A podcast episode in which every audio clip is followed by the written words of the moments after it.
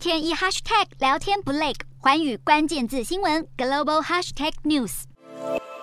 美元指数十二号盘中强升到一百零八点五六二，继续刷新二十年高点，对主要货币也全面走扬。欧元对美元一度贬到一比一的平价水准，而上一次欧元和美元平价是在二零零二年七月十五号。这次的欧美元平价是二十年来首见。外界分析，欧元崩跌的原因包括通膨居高不下，欧洲天然气危机也远远尚未结束，经济衰退的风险继续上升，欧元将继续承受压力。而欧元和美元平价又代表了什么含义意呢？国际金融协会的首席经济学家布鲁斯就表示，以经济前景的方面来看，欧元区走向衰退越来越明朗化。其实呢，先前欧元汇率就因为疫情的影响一直在衰退，而原本疫情的阴霾逐渐散开，经济预期出现反弹回升。然而，俄乌战争冲击能源价。格通货膨胀也再次被推升，欧元区六月份的通膨率更达到创纪录的百分之八点六，让一切都变得相当昂贵。再来看到同样也进一步贬值的还有日元。日经报道，十四号号日元对美元的汇率进一步下跌，一度贬到一美元兑一百三十八日元，创下一九九八年九月以来的新低。主要原因是美国最新公布的六月消费者物价指数增幅超过了预期，加深市场担忧，联准会将会为了抑制通膨又大幅升息，让投资人。持续买入美元，日元因此进一步贬值。